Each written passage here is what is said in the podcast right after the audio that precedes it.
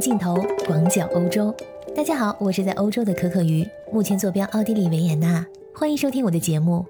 最近我遇到一件挺好玩的事儿，我的大学同学丽娜，一个奥地利女孩，前两天和她的男朋友 Leo 从他们住的小镇来维也纳，一上来就问我哪里可以买得到螺蛳粉。我跟她确认了三遍，真的要买螺蛳粉，连我都没有吃过。虽然说亚洲超市一直有，但是听说由于气味太过上头，容易引起邻居的投诉，所以我还一直没有勇气去尝试。我提醒他，这螺蛳粉可是连中餐厅都不敢卖的中国极品美食，你俩确定要吃这？他俩毅然决然的点头。我带他们去了一家亚洲超市，在那里买到了螺蛳粉，还有点小贵，一包三百多克的要五欧元左右，合人民币大概三十六元一包。之后我们去了一家中餐厅，他们还特地要了兰州拉面，吃的那叫一个心满意足。在闲聊的时候才知道，他俩最近看了很多李子柒在油管频道的视频，其中有一集讲的就是螺蛳粉，还有一集是兰州拉面，所以他们对这些中国食物那是相当的好奇。他们还想从我这里得到更多的情况，比如说李子柒这么久没有更新，在中国是否安好？Leo 甚至问我。李子柒是不是和电影《卧虎藏龙》里面的人一样会中国功夫？这些问题让我啼笑皆非。我说我并不是他的粉丝，所以并不清楚。他们非常惊讶，因为他们觉得李子柒在中国应该超级受欢迎。丽娜说他们全家都很喜欢她。她的小表妹看了戴着桃花花冠的李子柒，觉得那就是中国的迪士尼公主，甚至想在家里的院子里要一个公主同款的狗狗面包窑。他妈妈喜欢看那些美食，而他爸爸觉得李子柒的玫瑰花种得很好。没想到中国的玫瑰也这么的美。丽娜的爸爸我知道，老园丁了，特别喜欢打理院子和种玫瑰。在欧洲来说，由于人少，人工费用也贵，所以很多事情大家都是动手自己做，比如说自己打理花园，而且还暗暗较劲，看看谁家的花园最美。我想了想，跟他们讲，因为我小时候跟父母回老家看到的中国农村，跟他镜头下的农村完全不一样。我觉得他过于美化了农村生活。现实中，女孩子们干农活是不会穿那么干净整洁、仙气飘飘的衣服的。我之所以要如此解释，是因为在奥地利的话，在乡村生活的都是农场主，就像丽娜和 Leo 都是家里有地又有房的。一般来说，比城市里的打工者还要富有，所以整体乡村的卫生条件也十分的干净整洁。他们看李子柒的视频就会觉得相当合理。但是他们说，他们知道李子柒展示的并不是中国真实的农村，但是他们觉得非常有意思，也很向往。丽娜反过来安利我，一定要去看看李子柒的油管频道。我万万没想到，我居然在欧洲被两个欧洲人安利了一个中国网红。他的中式田园生活，还有螺蛳粉。从善如流的我也买了一包螺蛳粉，回家就打开了油管的李子柒频道。我随便选择了一集，叫做《玫瑰花的一生》。这一集在油管上有将近三千万的播放量。让我又万万没想到的是，在十分钟之后，我不得不按下暂停键，因为真的是一边看一边泪流满面，看着李子柒的家。我想起了父母家里满满一墙的玫瑰，和他的房子好像。看着他在灶台旁一直忙碌着，我想起了妈妈那一直忙碌的背影。每次放假回家，都会一直给我做各种吃的。我还想起了我去世已久的姥姥，她像李子柒的奶奶一样喜欢看电视，没牙的老太太乐得像个孩子一样。由于疫情的原因，我已经两年多没有回家了，而这股浓浓的人间烟火气。带给人一种温暖的感觉，一种心灵上的安宁。所有的焦灼不安似乎都在这里得到了抚慰。为了平复心情，我又点开了另外一个视频——年货小零食特辑。这个已经有一亿的播放量。我看着李子柒像个小仙女一样穿梭在林中捡栗子、穿糖葫芦、烤牛肉干、炒瓜子、炒花生、切芒果、做雪花酥，热热闹闹地准备着年货。感觉他就是我一个心灵手巧的朋友，一边做一边跟我絮叨着他今年又准备了些什么，而我自己心里也在盘算着，虽然今年又不能回家过年，我也得像他一样准备点啥才行。当大爷乐呵呵的包爆米花的时候，我仿佛穿越回到了童年那个眼巴巴的小女孩，等着看他变魔法出来，然后像李子柒一样被巨大的响声捂着耳朵吓到尖叫。他居然到集市上买了半头猪回来自己剁肉灌香肠。原来我小时候最爱吃的香肠是这么做出来的。他的生活对我而言既熟悉又陌生，熟悉的是中国美食，陌生的是乡村生活。我第一次看西瓜如何育苗，葡萄酒如何酿造，一切都是那么的新奇而有趣。看完零食这个特辑，我主动跟丽娜说：“这炒瓜子儿亚洲超市也有卖，等下次见面我送他一包尝尝。”他表示非常开心。要知道，奥地利人是完全不吃瓜子作为零食的，这里的瓜子只有一个作用，那就是给小鸟吃的。李子柒给饮食上循规蹈矩的欧洲人打开了一扇新世界的大门。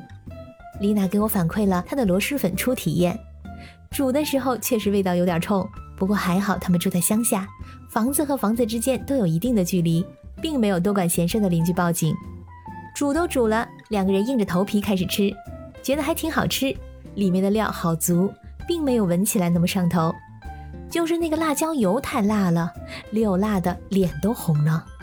而我这边麻利的嗦完粉之后，还意犹未尽的把汤都喝了。觉得味道十分鲜美，反手就登录油管，给李子柒的频道一个订阅。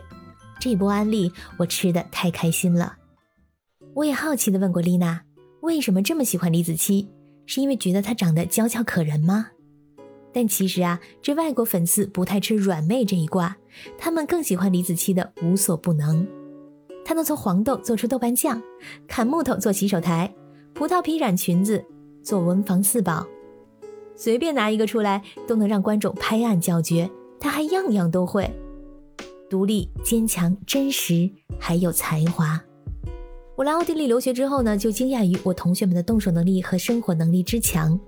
我学习的是园林设计，所以经常到各种山区去实习。之所以一开始就对丽娜留下了深刻的印象，是因为她自己开一辆大众的九座车，带着我们这些同学们上山下河，完全不亚于任何一个男同学。所以在他们眼中，颜值是其次。这么能干、自信而又无所不能的女人，特别有魅力。从东方到西方，全球油管上现代人求而不得的一切，都在李子柒的生活里。瓜果蔬菜长得清脆可人，院子里种四时鲜花果树，周围有高山竹海，雾气升腾。春天辛夷花开满了山野，夏天有遮天莲叶。冬天有风雪夜归，围炉夜话。李子柒在四川大山里的生活，被很多人看作童话一般的美好。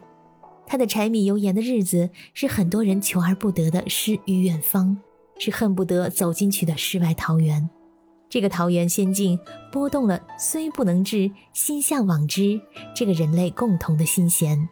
这才是讲一口四川话、原创没有英文字幕的李子柒的视频，并不影响全世界不同语言文化背景的人欣赏的根本原因。众多的粉丝留言中有一句平淡的话给我留下印象最深。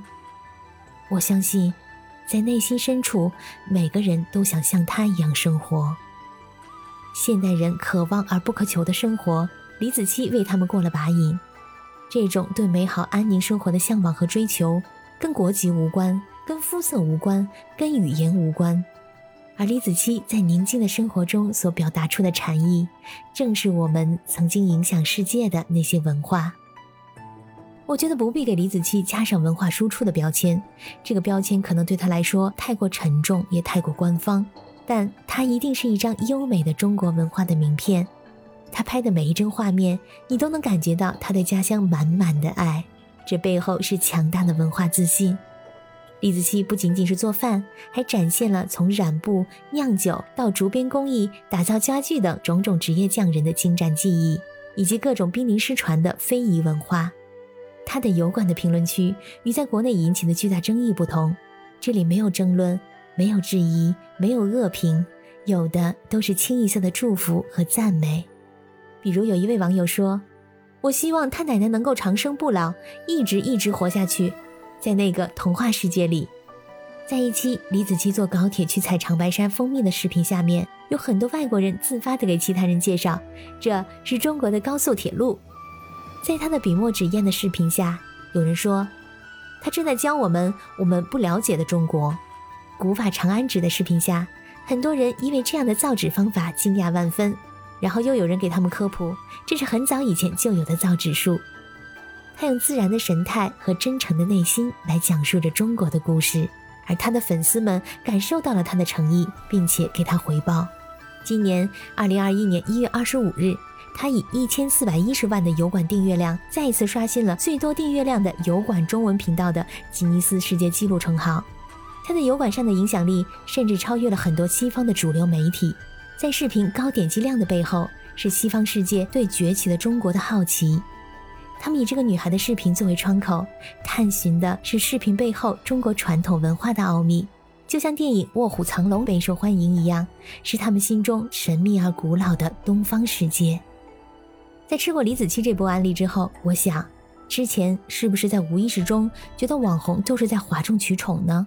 其实这是一种偏见。我查了另外几名在油管上比较有名的中文内容创作者，除了李子柒。在海外市场真正走红并且成功变现的，仅有办公室小野、丁西小哥、阿木爷爷等人。中国的网红千千万，优秀的也为数不少。为什么只有寥寥几位在海外成功走红？看了这几位网红的视频，我发现几位成功出海的创作者都有这么几个共同特点，那就是：首先，视频不是以语言为主，光看画面和动作就能够心领神会。其次，内容涉及到美食，或者同时涉及到美食和传统文化。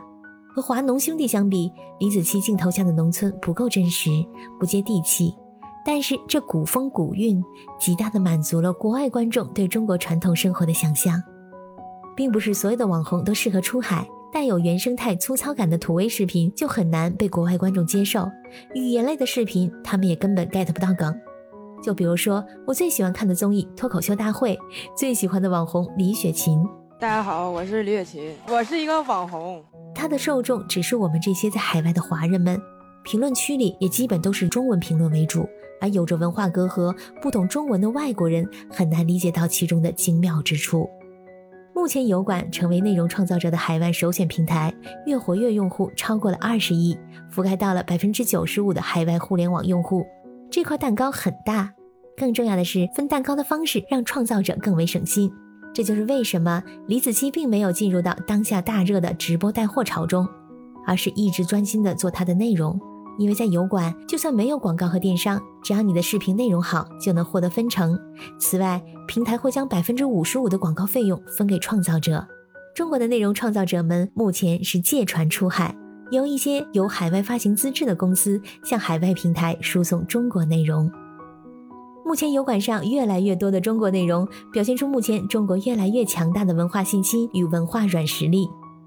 之前我们所说的文化输出，宣传出去往往是送出去，所以这个实际效果很难去量化和评估。